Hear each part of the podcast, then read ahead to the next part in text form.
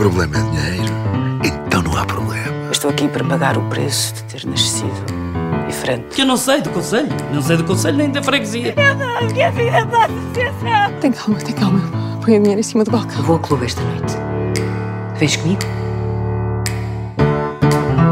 Olá, eu sou o Renato Godinho e este é o podcast Na Realidade é Ficção.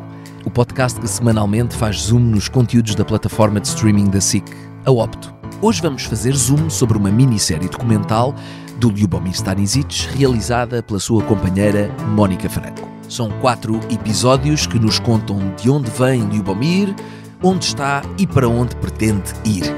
Hoje é o primeiro episódio em que não abordamos uma obra de ficção, mas sim um documentário. Portanto, o nosso Na Realidade é Ficção assume-se hoje como Na Realidade não é ficção. O Liubomir é sempre um grande companheiro para conversas interessantes e sem papas na língua, e vamos já passar a nossa conversa sobre este coração na boca.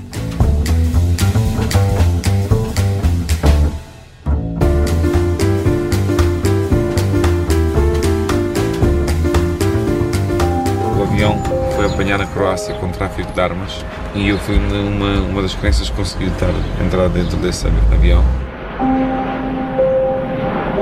Chama-se Sac. É das maiores tradições bósnias de, de fazer a comida em qualquer situação de homenagear um dia festivo, um batizado, ou seja o que for.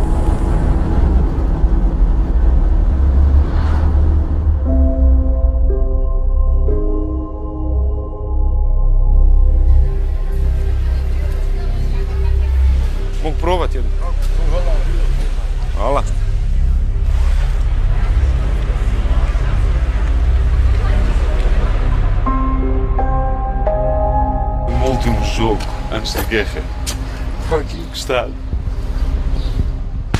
estamos a contar até 10.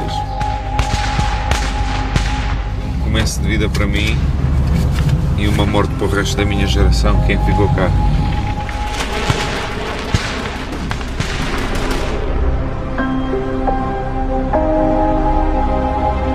Queriam conhecer esta história, não queriam? Então apertam os cintos e metem capacetes, porque isto vai doer. Aproveitava já para te perguntar de quem é que foi a ideia de fazer este belo documentário dividido em quatro episódios? Foi da Mónica, a tua mulher e realizadora, ou foi tu, ou foi dos dois? Não, a é ideia foi mesmo pura 100% da Mónica, não Da tem nada a ver com isso. E como é que ela te propôs isso? Como é que ela chegou ao pé? Epá, a gente come- começámos a namorar, isso foi há muito tempo, sei lá, já passam por aí 15 anos desta ideia. 15? Acho eu, 15, 13 anos desta ideia. Nós estamos Ok. juntos para aí 16 anos. Ela logo no início teve a ideia de dizer-me, tipo, Lhubo, temos que... Temos que não, eu gostava muito de acompanhar, nem me disse que era documentário sequer. Eu Gostava muito de acompanhar-te durante algum período de tempo, Yes. a gravar-te de vez em quando, quando vais eh, cozinhar, quando tens eventos fora, quando vais de viagem, quando tens trabalhos humanitários, quando tens aquilo ou aquilo outro. E eu disse, ah, na boa. E se há na boa, durou 10 anos. 10 anos. Dei 11 anos quase de gravar. Trabalhos humanitários? Fala-me lá disso. Não, trabalhos trabalhos, todos que fazia, trabalho que trabalhava em África, etc. É uma coisa que eu não gosto muito de promover trabalhos humanitários nunca, mas todas as Ok. quartas-feiras nós trabalhamos numa associação família toda, fazemos santos para, para as pessoas sem abrigo e fazemos comida para eles. Por isso, os trabalhos humanitários não é uma coisa que se promove, acho que é uma Ok, coisa que se tem. que se faz. É uma Yeah. coisa que se tem, por isso caga Eu- nesse assunto. Eu percebo, eu percebo. fazem, fazem mais para os outros. Ok, ok. Olha, eu gostei imenso, gostei imenso do documentário, O Coração na Boca. Na boca.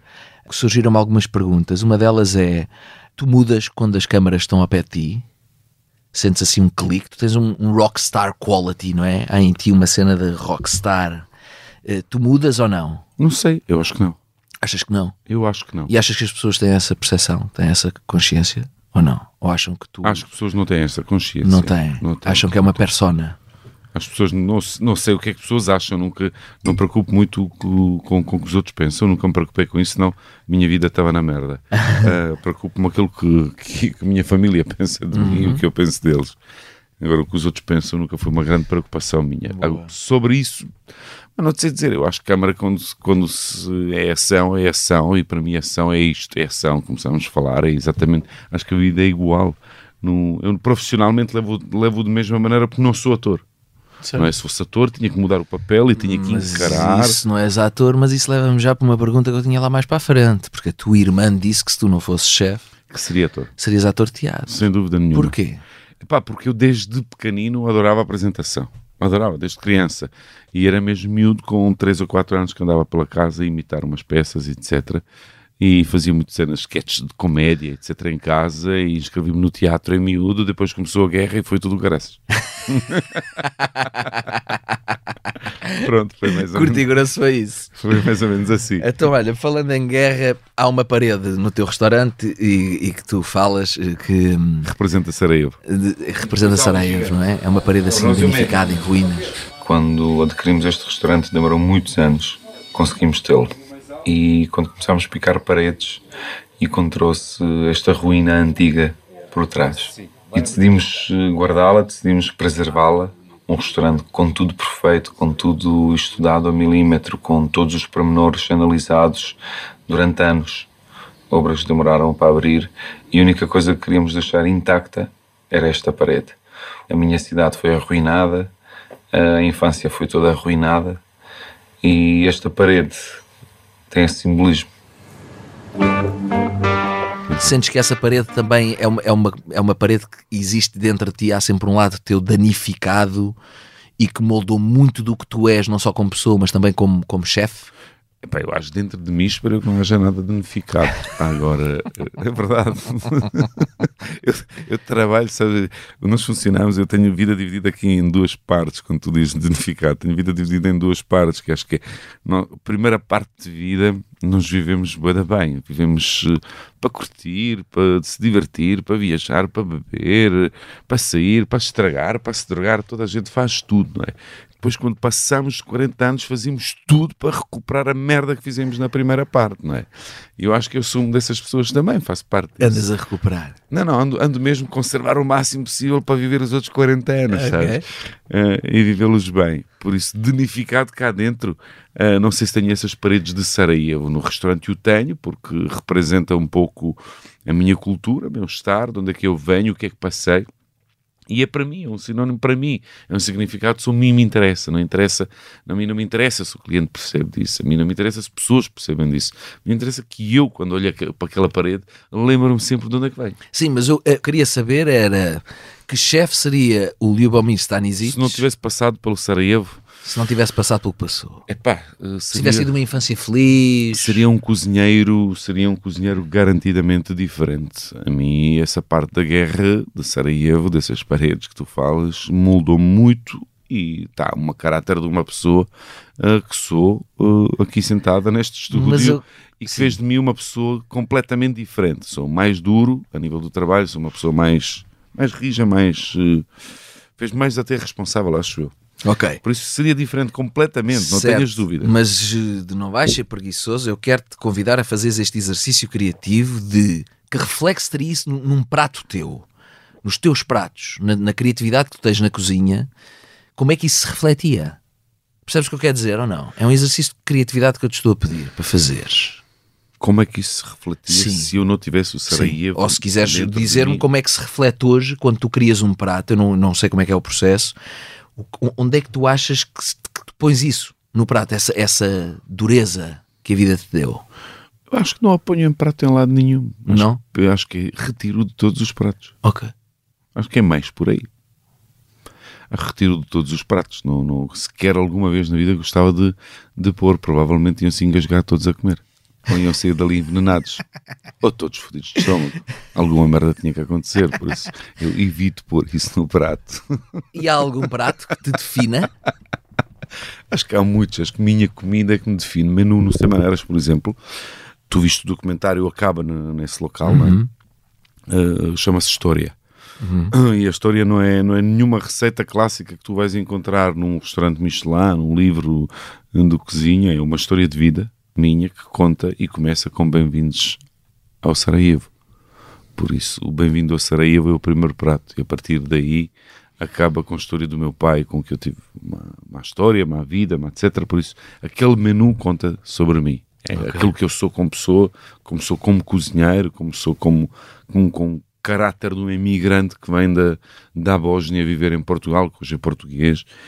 Lá consegues encontrar isso tudo através de comida. Há um prato que me pode definir, porque acho que é difícil, também seria um pouco limitado, mas se um menu com 17 passos que se chama História, que te conta a história completa da minha vida. E começa onde é que existe com- a minha mãe, onde é que existe o meu pai, onde é que existe a minha viagem, a minha vida em África, a minha viagem, a minha vida em China, eh, onde é que existe o continente que eu mais gosto, não é? que é a África, que tem, tem muitos reflexos lá, que tem, tem muito sobre aquilo que, que eu sou no meu dia a dia. Eh, tens pratos que levas autênticos socos na boca, não é? que é o Lubomir autêntico, que gosta de pantos, gosta de sentir. É isso. Ah, então está aí. Um menu isso que eu estava a perguntar. Onde é que isso se vê no prato? Esse- é esse? Esse punch? Vês Portanto, são menu, sempre sabores. Vês no menu, vês no Ok. menu, no menu. E o, e o cliente que lá vai degustar esse menu fica a saber isso? Ou é uma coisa que tu guardas para ti? Não, eles explicam isso tudo. O Ah, eles fica- explicam. O cliente fica a saber. Ok. Obviamente o cliente fica a saber. Você tem que saber a história também, porque está ali para, para, andar, para ir. É como entrares num comboio, metes o, no- o teu cinto e tipo, vamos embora, vamos de viagem, não é? E é assim que eu sinto todos os clientes que entram lá dentro é que façam uma bela viagem. Ok. Olha, e este, este documentário incide muito sobre o teu passado, de onde tu vens. Ah, imaginas como é que seria um documentário sobre o, o futuro do Lubomir? Onde é que te vês? Na segunda metade da tua vida? Este documentário conta a minha vida até agora, não é? Foi até agora, até uns 3 ou 4 anos atrás, pelo olhos da Mónica Franco, como é que ela vê um, um homem para, para quem está apaixonado, espero eu que continue, porque amor é lindo. O amor Agora- é, é a coisa mais bonita. É mais há. bonita do mundo. E depois, a outra fase da vida que tu dizes do futuro que eu vejo, pá, vejo um homem muito mais calmo, muito menos eh, corrida de trabalho, não é? Porque eu já estou na cozinha há 31 anos, já cansado de correr. Ah, vejo mais no campo, onde é que estou a preparar a minha vida, no Alentejo, com os meus animais, com os meus cães, com as minhas ovelhas, minhas galinhas, com minhas hortas eh, biológicas. Sou uma pessoa muito de, de terra, terra a terra, e viajar eh, quando tenho tempo, quando posso deixar os meus animais continuar a viajar à volta do mundo e pronto, e acho que é uma vida pacata, calma, sem merdas, sem, sem muitas invenções, autossustentável, sem Maravilha. precisar de pagar impostos, correr para os supermercados, etc. É tentar fazer o máximo aquilo que quero comer e beber. Pois lamento, mas a parte dos impostos vais ter que continuar a pagar. continuar a pagar, claro que sim. Eu estou a dizer impostos extra, sei, de eu sei. luxuria, comprar Eu luxuria. sei, eu sei. Olha, acompanho-te muito nisso. Como sabes, este podcast chama-se Na Realidade é Ficção. Tu és o primeiro convidado que nós temos aqui que vem falar de um conteúdo da Opto que não é ficção. Portanto, eu não Ah, bom. resisti a, a fazer-te aqui um- uma brincadeira que é se fizessem um filme sobre a tua vida, que ator escolherias para fazer de ti? Ah, uau. Portugueses? O que tu quiseres. Sobre a minha vida tinha que ser um gajo super rock and roll, não é? Sei lá, Johnny Depp. Johnny Depp. É. E como se chamaria o filme? Não faço ideia, pá, não É sou um bom nome. Não faço ideia, é um Não bom faço nome. ideia, Não faço ideia. Bom nome. Quem realizaria?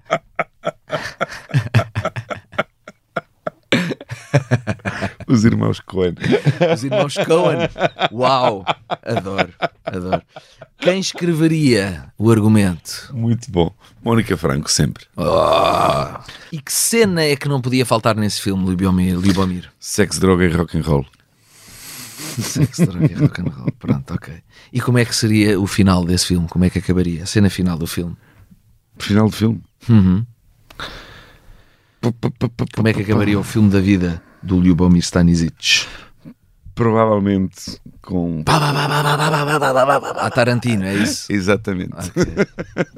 Muito bom, muito bom, muito bom. Olha, uma das coisas que eu reparei foi que no, no final de um dos episódios, eh, o episódio onde, onde viajas à tua terra natal, vi no, nos créditos finais que operaste o drone. Sim, sou operador de drone nas filmagens. Exatamente, sou operador de Porquê? rato. Este é um rato. Sou, sou, eu. Sabes que... É, Porquê? rato. Conta, Porque conta. adoro operar drone, adoro, adoro filmar.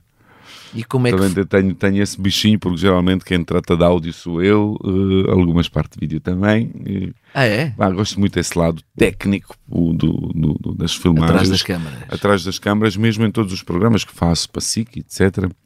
Estou sempre com. Envolves-te muito na parte da edição, Envolvo muito, pós-produção. envolvo muito na parte de. E pá, estou sempre com, com o João Dias, o Manuel Amaro da Costa que me ensinou e deu-me liberdade para Manuel isso. Amar da Costa, que é meu irmão, meu melhor amigo, tu sabes É, disso. eu sei.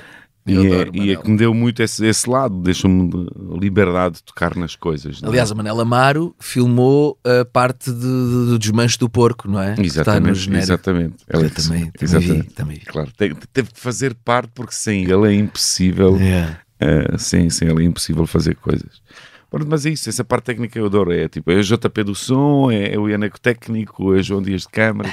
Deixa-me sempre mexer ali um bocadinho, que é a parte que eu gosto. E no documentário sou eu que opero o drone de, de, em Sarajevo. E como é que foi? Onde Como eu é que- bato contra um, um- um- uma ponte em Rio Milhares, cá, que o drone cai e parte-se todo no chão. não é? Jura? Sim, sim, sim. Há um voo que tu vês que está entre pontos a voar, o Certo. drone, não é? Eh, o primeiro voo deles é quando eu bato mesmo numa ponte. Tá bem, então continua a fazer ovos mexidos. Se calhar é melhor. Exato, se calhar é melhor. Olha, há uma, também uma coisa que me chamou muito a atenção foi a importância do pão para ti. Porquê Sim. que me chamou a atenção? Foi a primeira palavra que eu disse na vida, foi pão, antes de pai ou mãe. A sério? Sim, foi pão manteiga. Pão manteiga. Porque eu amo pão. Eu tenho as minhas raízes no Alentejo Ok, muito e bem. o pão alentejano, aliás, eu compro, vou fazer já uma publicidadezinha, mas ela não precisa. A Dona Ircília tem o melhor pão do mundo para mim. Em Vila Nova Mil Fontes, onde tu Ok, também eu estiveste. sei exatamente. Sabes quem é a Dona Os Ircília? meus sogros vivem lá no caminho que vai- quando vais para fora de esquerda, que faz Sim. o seu pãozinho com massa maia há muitos anos. Vou visitá-la Mas- muitas vezes. Mas eu ia lá comprar pão e ainda aquilo não era nada, era a casa dela. Aliás, eu. E era a casa dela. Sim, mas agora já tem, aquilo já é Sim, uma é padaria, que uma- já tem uma fila, parece a Segurança Social. eu, quando casei em 2005, os meus convites de casamento foram pães da Dona Ircília com o convite lá dentro, enfiado. Não estou. O pão para mim também é uma coisa muito importante. E eu achei muita graça a isso. Aliás, o pão não é só para nós que é importante, é um. é um- na Bíblia tem uma presença brutal nos dizeres e expressões populares, o ganha-pão. O pão tem uma importância muito Exatamente. grande. Porquê que achas que é? Porquê que achas que é esta importância?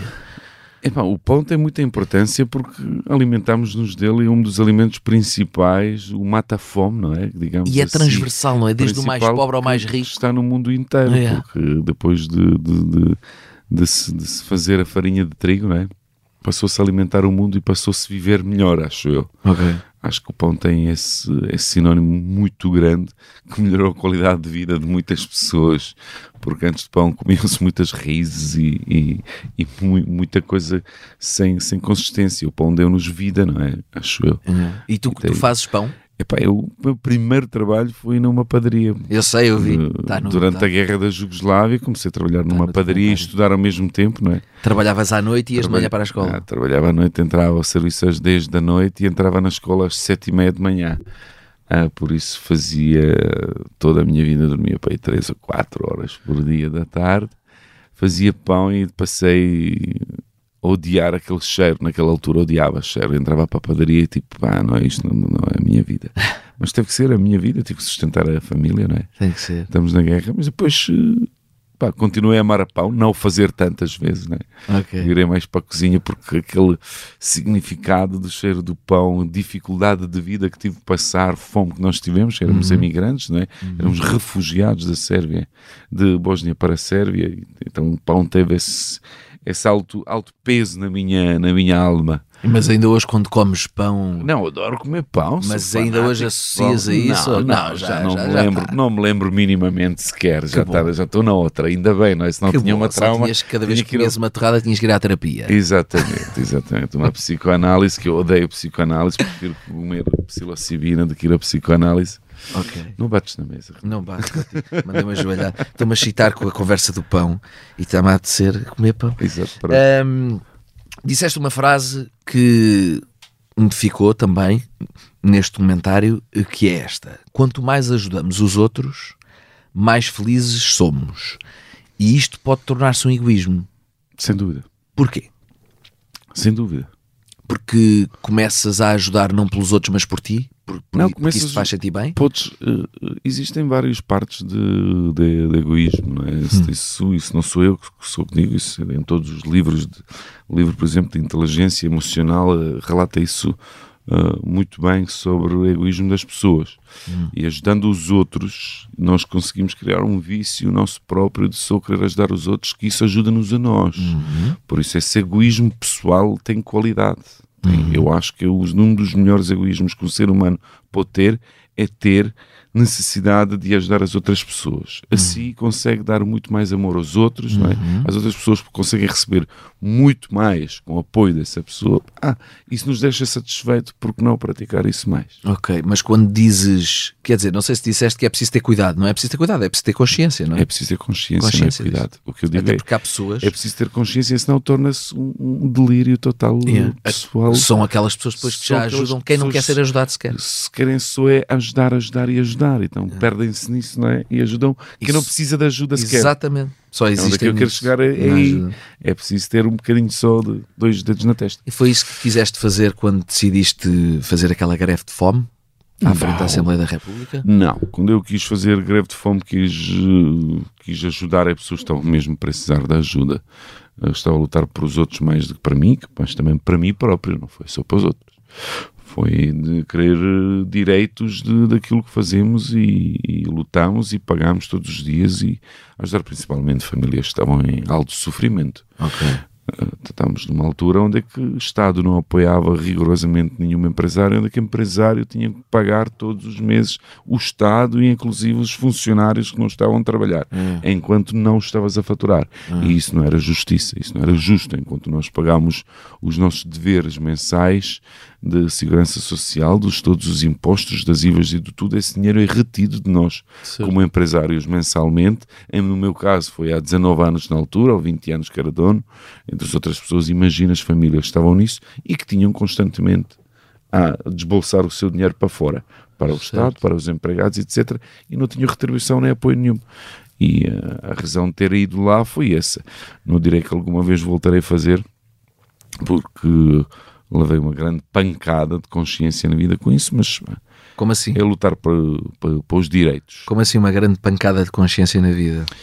Bem, sabes, há países onde é que vale a pena lutar. Onde é que pessoas estão prontos para a luta. Onde é que o povo está pronto para a luta. Ah, ok, já estou O povo, quando está pronto para a luta, temos de nos unir todos e temos de lutar todos os juntos.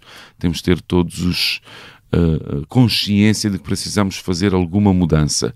Querer mudar sentado no sofá e dizer boa, vamos mudar, isto vai para a frente. Continuas com o cu sentado no sofá. Ok. Por isso, se levantares o cu do sofá, pegares num pau, num calhau, não é numa rosa, e vais para a frente, e vais para a rua, e vais lutar, e vais mudar, porque precisas de mudança, porque as pessoas à tua volta estão a morrer, estão a passar fome, não seres egoísta, não seres um idiota, estar sentado no teu sofá, continuares a apoiar o sofá, não vais mudar rigorosamente nada. Por isso, o que eu digo é que há países onde é que vale a pena lutar, onde é que pessoas lutam, há culturas com que vale a pena lutar, que pessoas lutam. Aqui em Portugal, eu gosto do que fiz, não é? mas acho que não vale a pena fazer grandes lutas. Foi isso que determinou o fim da greve? Determinou o Foi fim da perceberes que não, não valia a pena, estavas, sentiste sozinho. Pá, senti-me muito só, senti-me mesmo muito só quando era preciso lutar, porque virar um governo é fácil, é preciso ter tomates. Isso eu aprendi na. Sim. na Jugoslávia muito facilmente, onde é que virámos o. Milosevic, onde é que, pá, ditadores que Sim, tivemos sim, nos sim, livrar, quem se livrou foi o povo. Foi nós saímos para a rua e lutámos contra isso. Por isso, quando nós temos consciência limpa e queremos lutar por uma razão, acreditamos que aquilo é razão verdadeira, e a minha verdadeira razão foi pessoas sofrerem, passarem fome, pessoas terem dificuldades de sobreviverem, acho que é uma luta digna de se lutar. Uma luta digna de se levantar um calhau e de partir aquilo que é preciso para partir para nos livrarmos desse problema. Se, se pudermos lutar e resolver coisas politicamente corretas, conversando, etc., acho que é, é melhor conseguir assim. Nem quando- sempre é possível. mas nem sempre é possível, por isso às vezes é preciso, é preciso lutar. Pronto, e aí vai a minha luta, acabando com ela, ah, dessa de, de- de greve de fome, que eu espero não voltar a repetir por não ter necessidade dela. Ah, para a luta estou sempre pronto, mas não o farei, acho eu mais, neste país, garantidamente. Ah, só se for mesmo muito necessário. ah, e, e sentir que o povo precisa disso, mas por mim não o farei, porque não é fácil. Pessoas viram-se contra ti, o governo vira-se contra ti em dois minutos, tipo, ah, tens escuta telefónica, mas espera aí, eu tenho escuta porquê? É porque fiz uma greve de fome ou porque só tive escuta? Tiveste uma escuta telefónica? Sim, tenho um processo no tribunal gigantesco, ainda hoje está, A está a decorrer por causa de, no greve de fome foi-me comunicado, olha, tens uma escuta telefónica. e eu sair da reunião com Medina, não é? Tipo, isso foi, foi uma coisa que, tu, que eu aprendi, hoje sou és a primeira pessoa com que falo sobre isso, é? eu aprendi, a lutas têm os seus custos, é? e eu tenho que pagar os meus. Yeah. Lutei por uma, por uma, por uma causa que consegui deliberar, conseguimos o, o projeto apoiar com pessoas que estavam comigo, eh, que lutaram no mesmo sítio, conseguimos o apoiar, não é? Que é uma abertura de um, de um apoio financeiro que foi dada à restauração eh, nessa altura. E isso está tudo bem. Mas o custo que custou isso a mim, pessoalmente, é muito grande, porque tive muitos advogados a defenderem, porque uma escuta telefónica, porque saí deliberadamente de, de um local para o outro, para Lisboa, onde é que conversei com um polícia, pá, que é um amigo meu, não tenho polícias amigos com que dou bem, com que jogo basquete, com, com que ando a combater, com que ando no ginásio, eh, normalmente, comunicamos normalmente, e não, aquilo foi um processo eh, do tribunal, porque, obviamente, porque fiz greve de fome, não é? Porque paguei o, o Estado, porque fiz muito barulho, porque fiz as neiras. É, Fiz as neiras. Para, para, para um político, aquilo que eu fiz para ele é uma moça. E essa moça custa. Então é melhor não fazeres moça, porque pessoas controlam-te. E no meu caso foi isso. Pagar as contas, não é? Por isso, não é isso que me incomodou para lutar, não é isso que me vai nunca intimidar eh, na minha vida para não lutar, porque eu não me intimido tão facilmente. Mas eh, se tiver mais apoio, mais povo, mais luta, mais guerreiros, estás a ver? Sim, Acho percebo. que as lutas são muito mais, muito mais diretas, muito mais vencidas, muito mais o- os nossos direitos. Mas vivemos num mundo que acho que as pessoas hoje em dia gostam de ser roubadas, gostam de pagar demasiado impostos, gostam de, de viver na merda. Ah, pá, e é uma altura. É uma altura que eu acho que ninguém está a ver. Nós discutimos um, um, um deputado ter 75,800 euro- mil euros dentro de um armário, ah, dentro do seu escritório, enquanto não discutimos que temos 1 milhão e 862 mil pessoas que passam fome todos os dias no nosso pequeno país, Portugal, que tem 9 milhões e 800 mil habitantes. Ou 10 milhões de habitantes. Sim, e, e- e pessoas que trabalham e, são pobres. E preocupámos-nos muito, não é?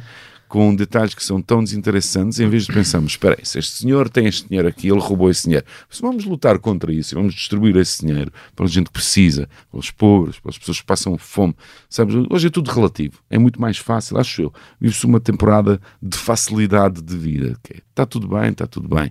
Estamos todos a passar merda, estamos todos a passar merda, está tudo bem. Estamos todos a passar fome, estamos a passar fome, está tudo bem. Bem, não é bem assim. Não é? Nós trabalhamos e há pessoas que trabalham e que estão a viver na pobreza, estão a viver mal. Era isso eu vejo na minha rua, na minha casa, uh, o Moro nos Anjos, não é? eu vejo cada dia eu tenho mais um sem abrigo a dormir à porta da casa. Pá, eu, eu há três meses, quatro meses atrás, para ser sincero, faço isso com meus filhos, com, com a minha mulher, descia na minha rua e entregava um, sempre uma refeição a um rapaz que estava lá a dormir. Um rapaz com 27 anos que está ali a dormir, não vou nomeá-lo o nome dele porque não sei se me autoriza, e vou-lhe entregar refeições. Pá, hoje em dia eu sou de caminho de ir ter com ele, ao pé do meu estacionamento, não é? Eu já tenho mais duas ou três pessoas. São umas três refeições diárias. Pá, isto está a aumentar, não é? Isto é uma proporção gigantesca com que devíamos nos preocupar um Claro que bocadinho, sim. todos civicamente. Claro e não sou aqui eu que estou para conversar, és tu que estás a para fazer perguntas. Não, isso não, não, deixa de vou- estar. Acho, acho ótimo. Eh, Deixa-me só então. eh, Vou-te ouvir. Isto são lutas que valem pena. Mas- Só para te sublinhar que é lutem, meu. levantem o cu do sofá, fazem qualquer coisa para o bem dos outros, sabes? É, é fundamental. E estamos a viver uma fase que em Portugal isso tipo, não significa nada. Tipo, está-se tudo bem. Quem tem, tem que curte e diverte-se. Não ajuda a ninguém, está-se a cagar. Quem não tem, está mesmo a sofrer, sabes? E, Hum. e falta aqui um pouco equilíbrio entre isto. Sim, mas essa discrepância cada vez é maior, não é? Epá, é assustador, Renato. É, cada vez é maior. Eu acho que é mesmo assustador. Essa discrepância. Discrepância é mesmo grande. Yeah. Olha, o teu documentário está muito bonito, assim dividido em quatro episódios de 27 minutos, portanto vê-se num instantinho, está muito bonito, parabéns. Ainda por cima tem essa particularidade de ter sido gravado ao longo de 10 anos, uma década, acompanha muito tempo e culmina com um acontecimento maravilhoso no teu restaurante, que foi Exatamente, quando ganhamos a estrela. quando, quando ganhaste a estrela Michelin e foi muito bonito ver essa, essa reação. Foi dias após a greve, exatamente o que tu estás Foi. a contar, foi dias após a greve mesmo. Portanto, também tiveste essa. Sim, essa- tive, tive magro nesse vídeo, mais magro, foi fixe. tive uma bela imagem ali no momento, sim. Olha, Liubomir, parabéns pelo documentário, pela- parabéns pelo teu trabalho, pela- parabéns pela tua Obrigado. consciência cívica e continua assim. Sim, e que encontres tudo aquilo que mereces.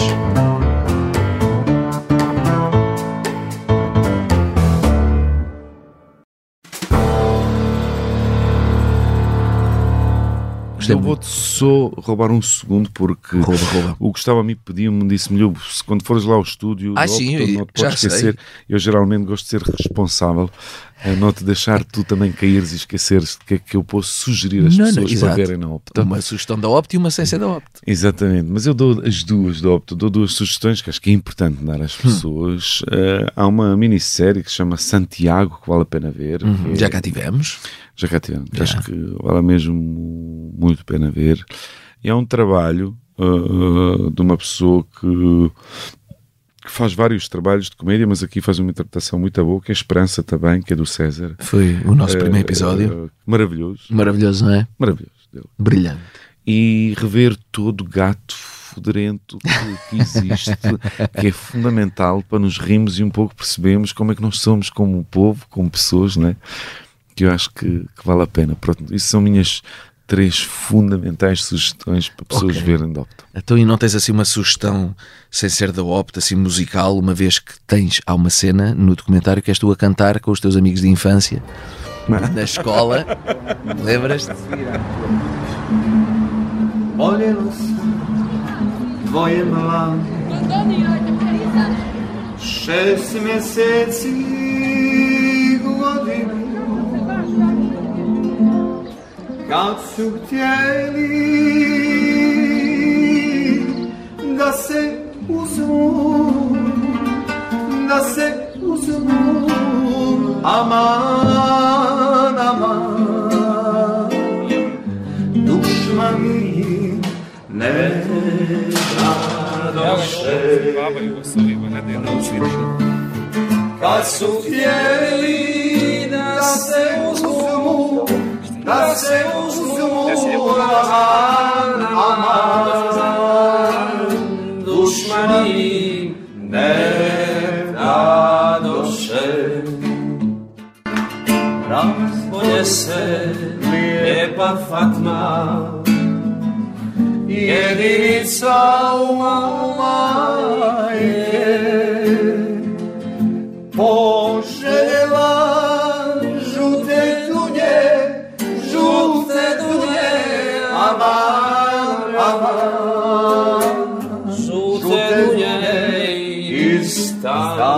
Há quanto tempo? Com Lila e com Nicola. Nunca os vi, no, eu vi-os. Ah, aquilo foi muito giro porque nós tatuámos-nos com, com, Esses três pontinhos? com, assim, Ok. com 15 anos. Portanto, entre o. in- eu- Para as pessoas que 15 não anos, estão não, a ver. começou a guerra, começou a guerra. Na, naquele dia começou primeiros tiros e nós separámos-nos re- religiões diferentes, não é? Eh, Separámos, cada um teve que ir combater para o seu lado, ir para o seu, para o seu lugar, tinhas de respeitar o teu futuro. Nós não nos vimos desde aí, estás a ver? E, e tatuaram os três, Os três três pontinhos três- na mão Três pontos na mão para não esquecermos Cada éramos um é um três ponto. amigos, cada um é um ponto, que são e três só os reviste agora Isso quando os revi foste. agora no, no documentário. Porquê? Porque consegui, comuniquei ainda, comunicámos via e-mail, via Facebooks e redes sociais. Ok. Depois comuniquei com o Nicola, que, que é um deles com, que toca a viola de, no documentário, e o Lila, que era o meu melhor amigo de leste. Chorei durante dois anos porque tinha-me informado com Elvir Smites, que é o nome dele, que é o Lila, é a, a alcunha, tinha mo- morrido à porta do meu prédio de uma granada RB-45 eh, que lhe tinha abatido. E de facto, à porta do meu prédio existe um pilar de Elvir Smites, que é um outro Elvir Smites, não era o meu amigo Elvir Smites. Ah. Então eu chorei durante muito tempo e encontrei, a minha mulher conseguiu encontrá-lo e comunicá-lo e pô-lo dentro de, de encontro daquele documentário. Pá, é por isso é que encontro foi, foi muito vivido, porque uma pessoa que eu já enterrei, para mim já tinha morrido. Ei, Já chorei muito sobre ele. Tu veves o vivo, é só aquilo que vemos nas histórias, nos livros e É, nos filmes, é, não é? é. E a mim aconteceu-me isso pessoalmente, a minha alegria, a minha felicidade que se nota ali, que nós os três chorámos a cantar, os três Uhum. certo. porque vivemos esse momento de vida único de ser humano que é eu chorei, te enterrei-te, tipo, sofri muito com a tua morte, mas tu estás cá. E isso é explosão emocional total. Que maravilha. Que lá existe, por isso. O que Maravilha. é que querias da música? Diz lá. Que- uma boa, seja Não, o que for. há Fora muito, da há muito para falar. Um livro, sabes? um restaurante, o que for, uma peça de teatro, uma série, um filme, o que tu quiseres. Uma, uma sugestão fora da opto. Ok, mas Já deste fora três da opto. Ok, tenho, mas tenho, tenho muitas fora da opto. O, o novo álbum do, do Paulo Furtado, o Legendary Tiger Man. Pronto. A nível de música, é obrigatório, é obrigatório virem à Loja Tigre nos Anjos. É obrigatório as pessoas visitarem, que está lá o Master Rai, antigo boxer, uma personagem única que, que gera aquela loja com, com Afonso. Os restaurantes, tenho muitos para sugerir. Um deles é Izakaya em Cascais, que adoro aquela tasca japonesa. Como é que se chama? Izakaya, que é um restaurante sem merdas. Ah, Isso é um bom slogan. Izakaya, o restaurante sem merdas. É verdade, não tem preconceito, não tem nada. Tu sentas na mesa, comes, eh, está a partir a música toda, hip hop, comes muito bem, pagas barato e bem. eh, Mas e a música está muito alta. Tá. Não quero.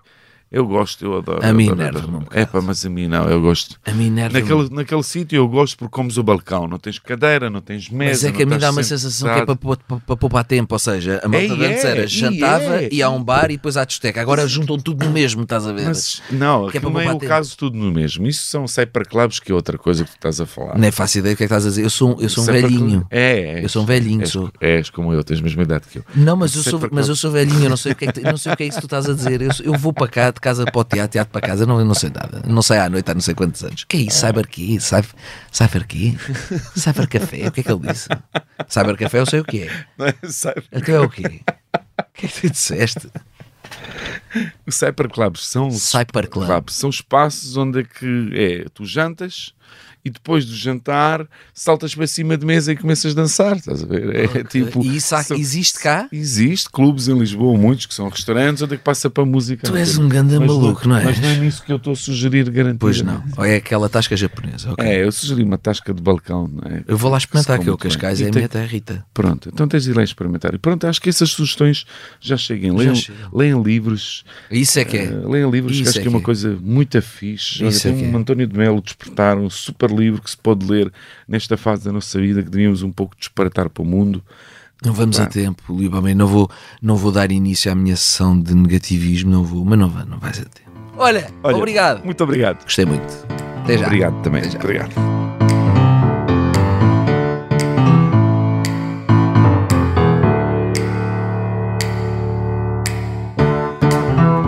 Este podcast contou com a inestimável sonoplastia, edição vídeo, produção e por aí fora do Gustavo Carvalho, a coordenação da Joana Beleza e a direção do Daniel Oliveira. Eu sou o Renato Godinho e para a semana temos mais Na Realidade é Ficção.